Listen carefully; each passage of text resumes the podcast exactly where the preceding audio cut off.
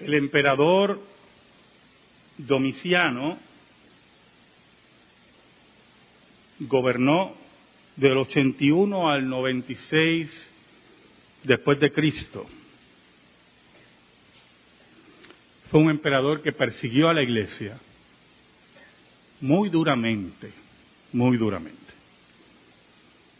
A tal nivel que desde el punto de vista humano, la iglesia perdía fuerzas, perdía fe, perdía vidas, y muchos pensaron, concluyeron, que los días de la iglesia estaban contados.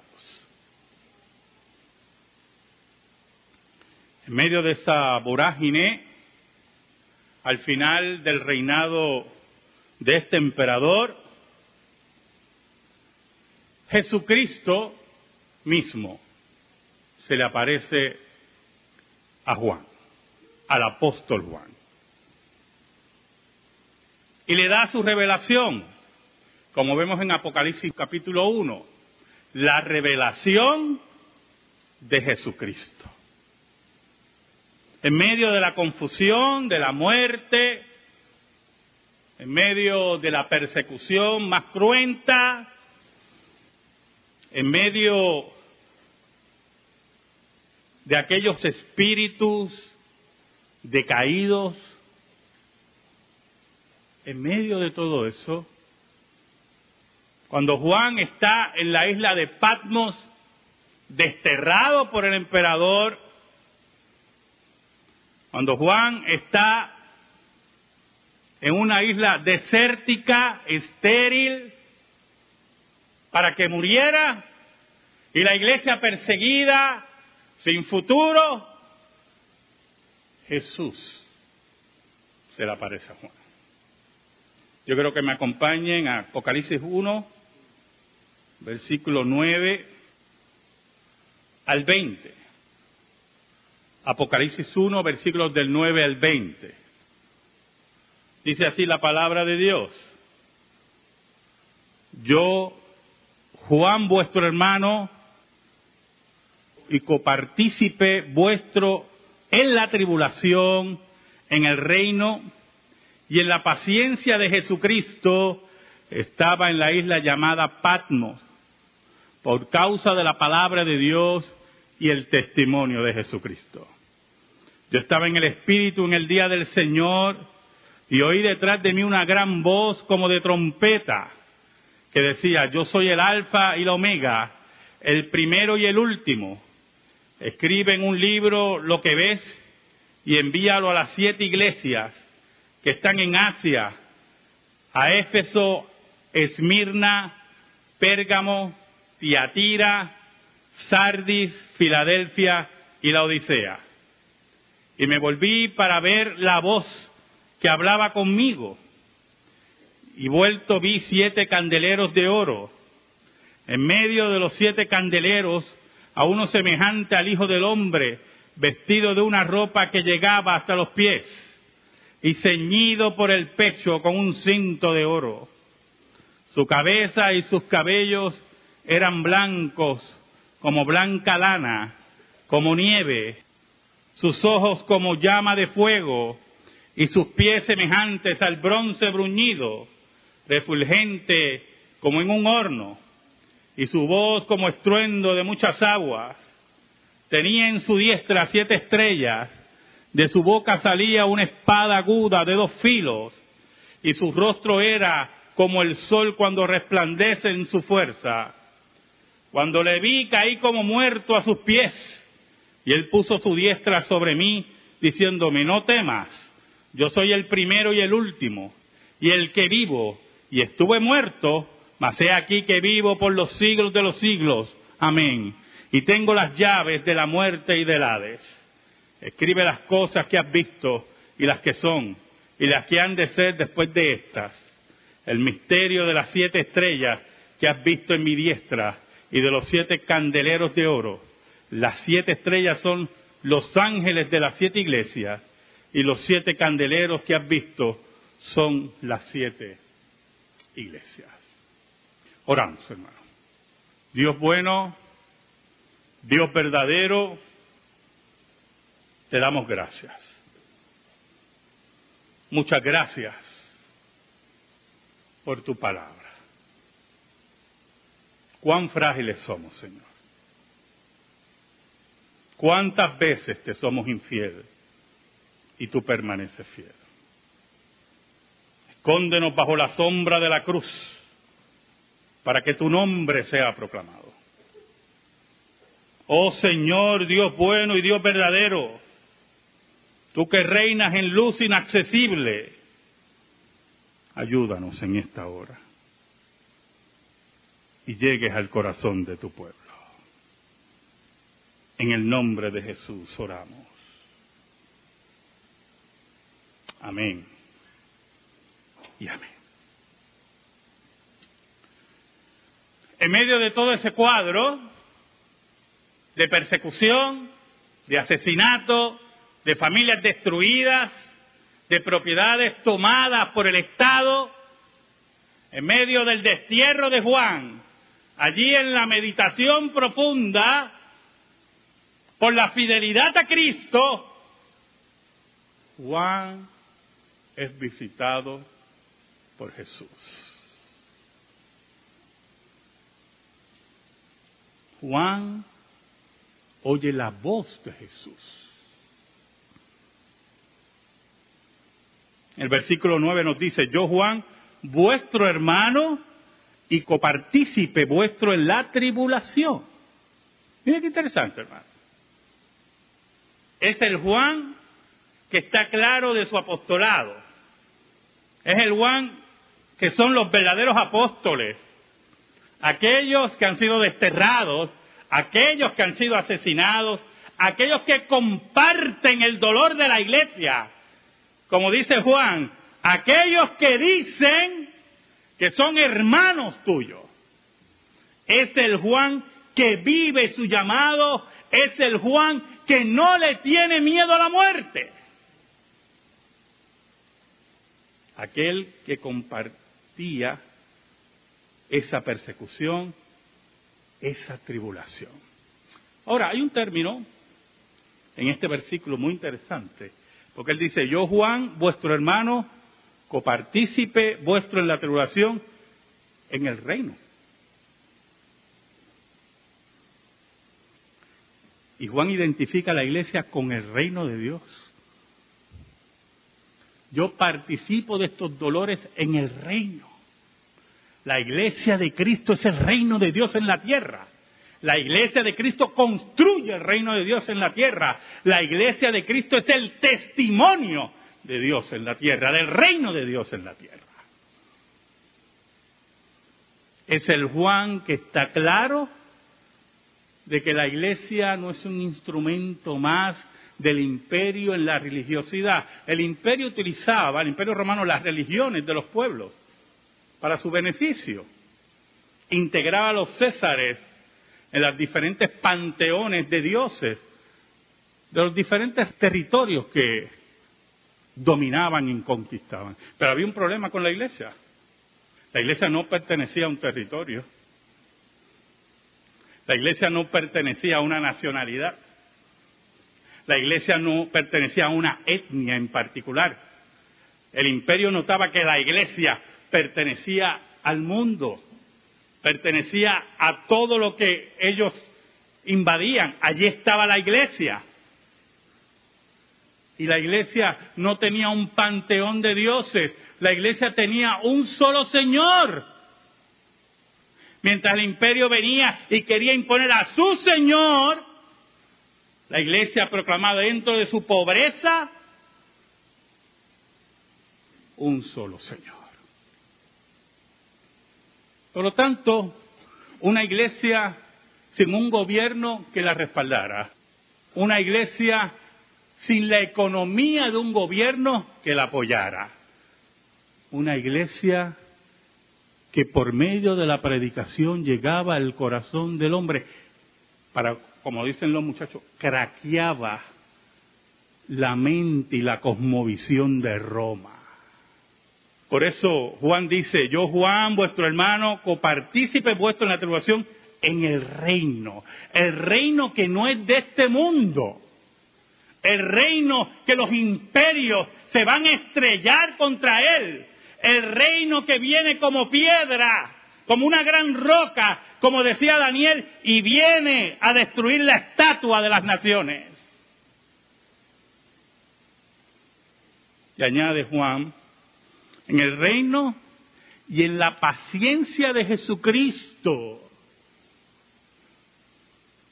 Qué término interesante, ¿eh, hermano. La paciencia de Jesucristo.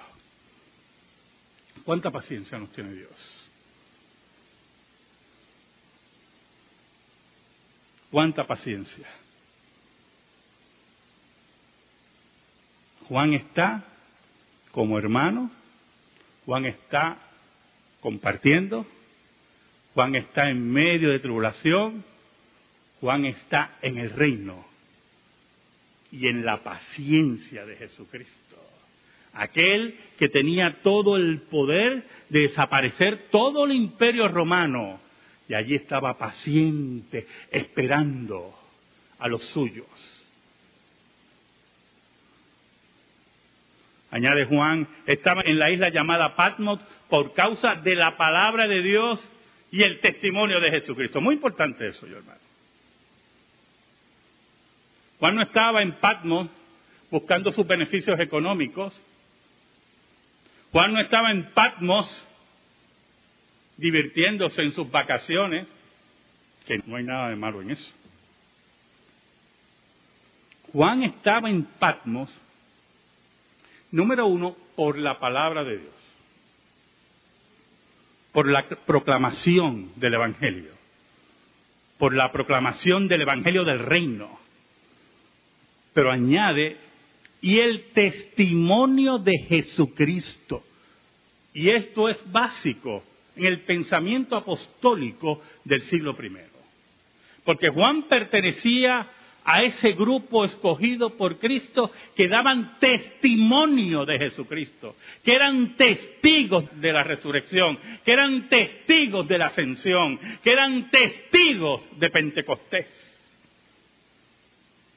Ese testimonio de Jesucristo, de aquel que ha llegado a nuestras vidas y reina para siempre. Yo estoy aquí por la palabra de Dios y el testimonio de Jesucristo.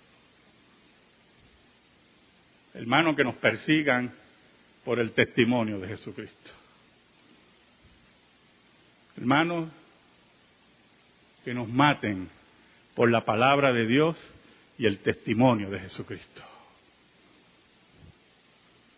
El versículo 10 dice, yo estaba en el Espíritu en el día del Señor y oí detrás de mí una gran voz como de trompeta. Hay una característica del libro de Apocalipsis muy importante. El mismo, vamos a ver a Cristo triunfante, el Cristo que reina, el Cristo que vuelve a juzgar, el Cristo que viene en venganza por los suyos, el Cristo que es adorado en su trono como rey triunfante. La característica de Apocalipsis es que también allí está presente Dios Padre, que es adorado y glorificado. Pero es importante que entendamos que Apocalipsis es la revelación de Jesucristo por medio del Espíritu Santo, la tercera persona de la Trinidad.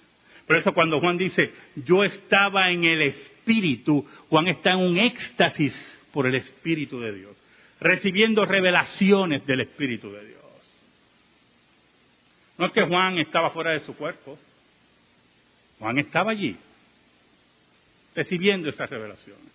Y lo interesante que dice, en el día del Señor, era domingo, día del Señor, como dicen los padres de la iglesia, el domingo, el día del Señor, históricamente, todos los padres de la iglesia llamaban al domingo el día del Señor. Muchos de ellos eran discípulos de Juan y llamaban al domingo el día del Señor. Y allí estaba Juan, domingo, el día del Señor.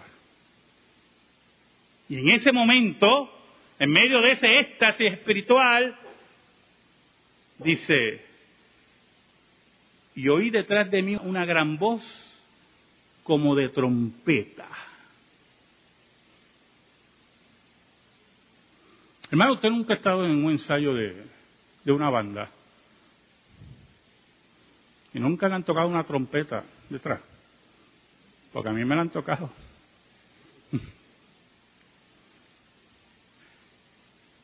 Y llama mucho la atención, oye, cuando la trompeta suena detrás de uno. Y es importante porque la imagen lo que nos quiere decir es eso. Juan, es hora que estés atento. Juan, es hora que escuches. Cuando los seres humanos no escuchan la voz de Dios, cuando son rebeldes a la voz de Dios, cuando se resisten a la voz de Dios, un día esa trompeta va a dejar de sonar. Es la voz de alerta de Jesucristo, es la voz de alerta de Dios. Es la hora que Juan escucha en medio de la crisis. Muchas veces es en medio de la crisis que no escuchamos, que los nervios nos traicionan, que nuestras ideas se confunden y tomamos decisiones equivocadas. Y en medio de la crisis de la iglesia, Jesucristo le llama la atención a Juan. Escucha Juan, escucha esta palabra.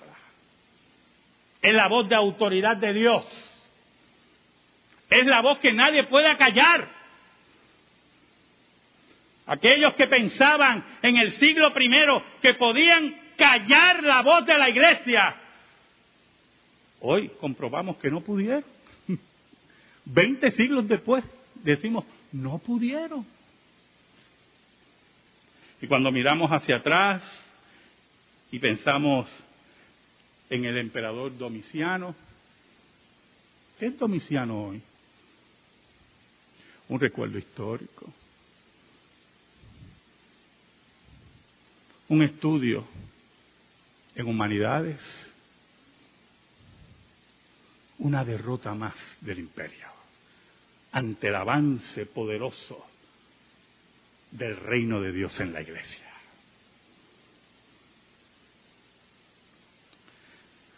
El versículo 11 nos dice,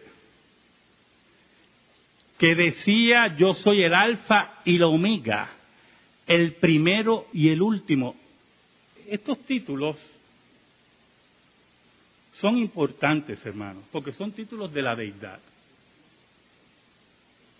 El alfa y el omega es la primera letra del alfabeto griego y la última. Yo soy el primero y el último. Yo soy el que comienza todas las cosas. Y yo soy el que termino todas las cosas. Yo soy el que no tiene comienzo y no tiene fin. Yo soy el que domino la historia. Yo soy el que domino los pensamientos. Como le dice a las iglesias, yo soy el que escudriño la mente y el corazón. Satanás no tiene esa capacidad de leer mentes y corazones.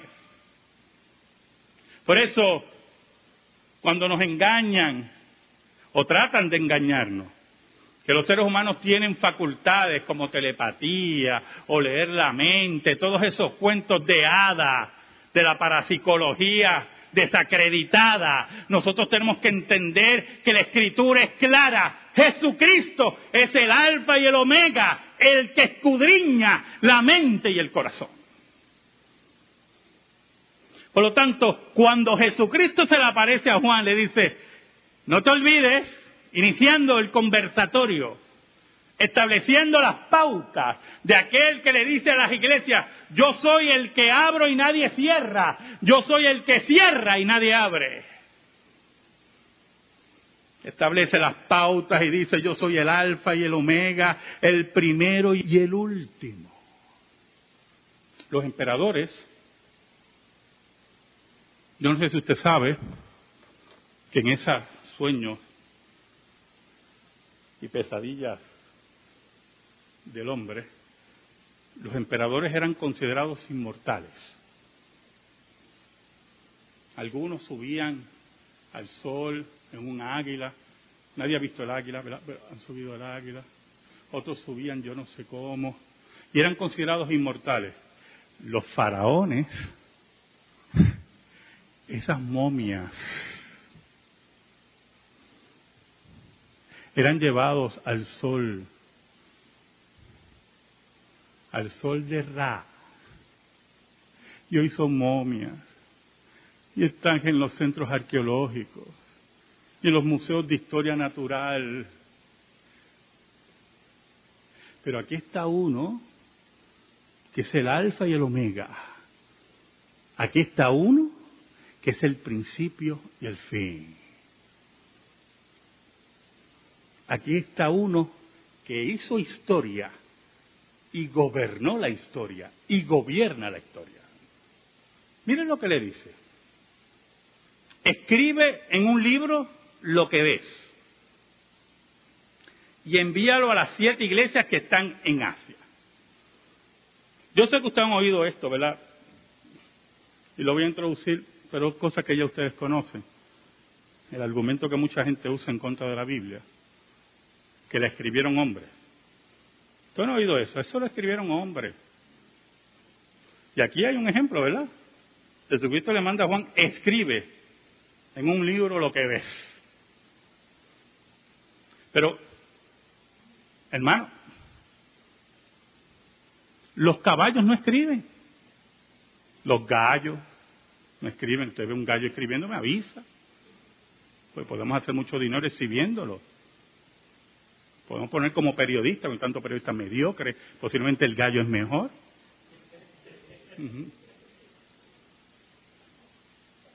Los animales no escriben, hermano, son los hombres. Dios es el que le dio el don de escribir a los hombres. Y Dios utiliza a los hombres como aquí está, escribe, dice Jesucristo. Escribe.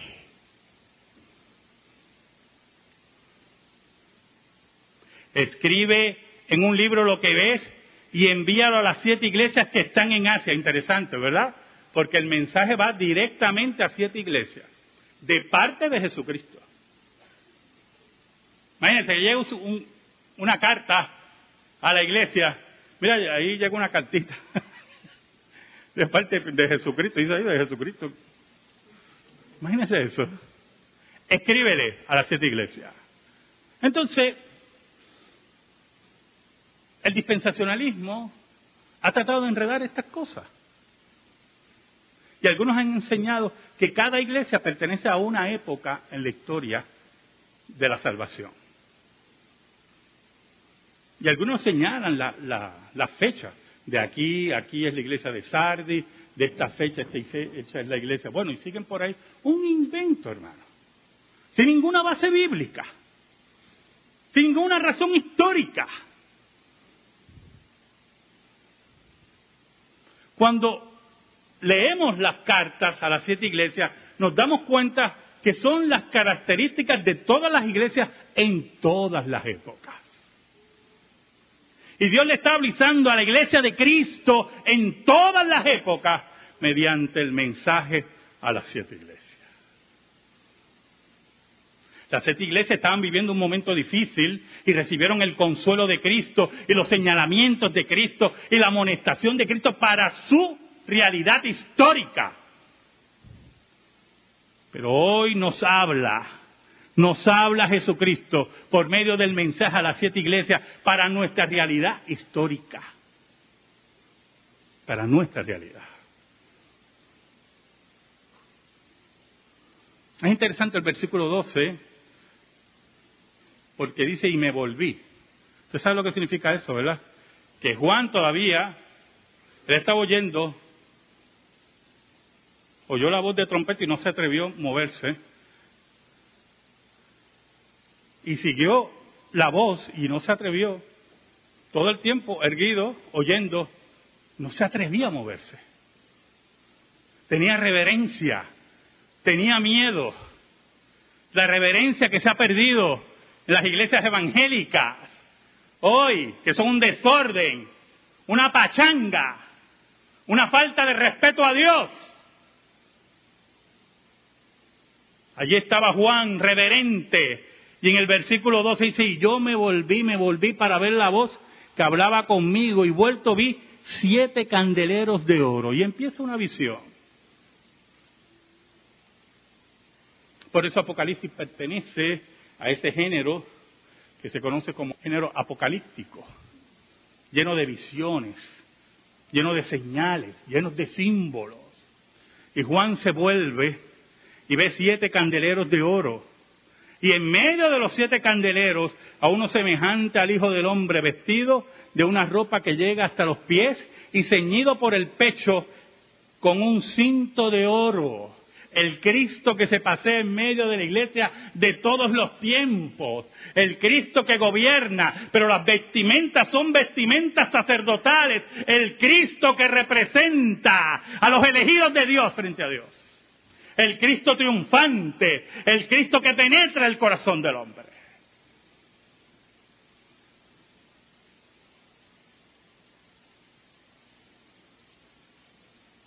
El Cristo que juzga.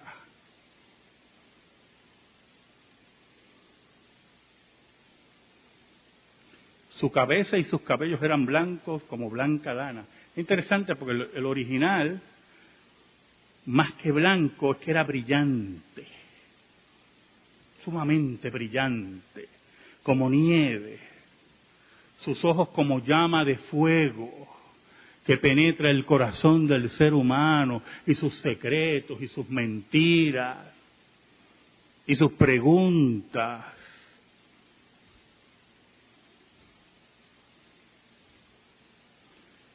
Sus pies, en el versículo 15, semejantes al bronce bruñido,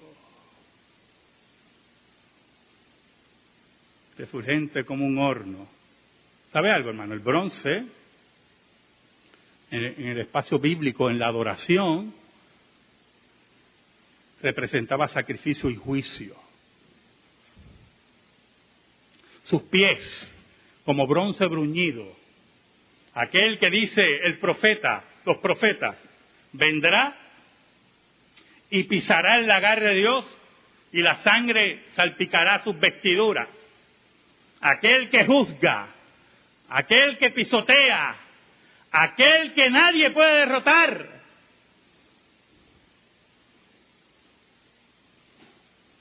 Por eso relaciona el bronce bruñido, refulgente como, como en un horno. Oiga, y aquí me adelanto algo que voy a decir el jueves en el estudio bíblico. Cuando Juan el Bautista anunciaba la venida del Mesías, decía, viene uno que no va a bautizarlos a ustedes con agua, sino con Espíritu Santo y fuego. Y muchos confunden ese fuego con Pentecostés. Y lamentablemente usted tiene que leer el contexto. Porque si usted lee el próximo versículo, dice, Él vendrá como fuego para juzgar y echar en el horno aquellos que no creen en Él. Por lo tanto, Cristo viene como el bautizador en el Espíritu, pero también como aquel que es juez y ejerce juicio sobre sus enemigos. Y dice, y su voz como estruendo de muchas aguas, la voz potente, la voz inconfundible, que solamente las ovejas de Dios escucha. La voz de autoridad, la voz que no puede ser callada. En el versículo 16 nos dice, tenía en su diestra siete estrellas, de su boca salía una espada aguda de dos filos, y su rostro era como el sol cuando resplandece en su fuerza. ¿Sabe algo, hermano? Juan está en la isla de Patmos,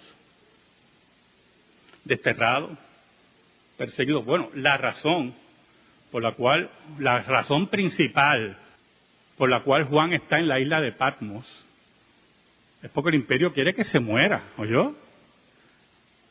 Allí no había un resort. Vete allí, descansa, no. Mándalo para allá a ver si se muere. Así de sencillo es esto. Así es el corazón del hombre. Y allí en medio de la muerte misma está aquel que venció la muerte. Y aquel que le dice que tiene en su diestra las siete estrellas. Pero aún más, de su boca sale una espada aguda de dos filos, y su rostro era como el sol cuando resplandece en su fuerza.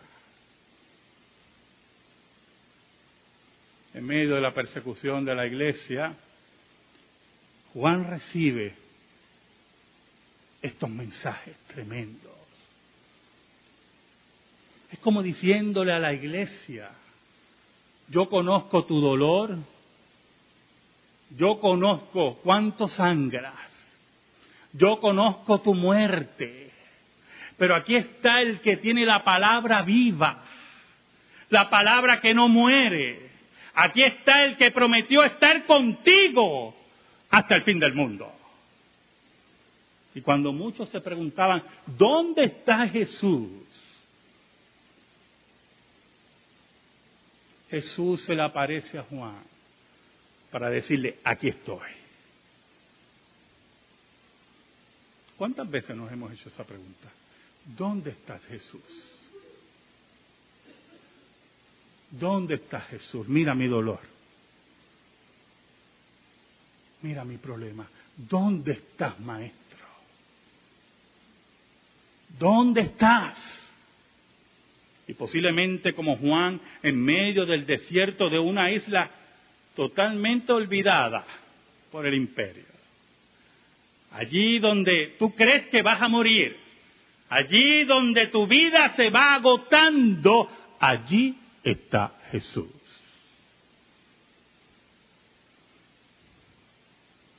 ¿Y qué le dice Jesús? ¿Y qué nos quiere decir Jesús?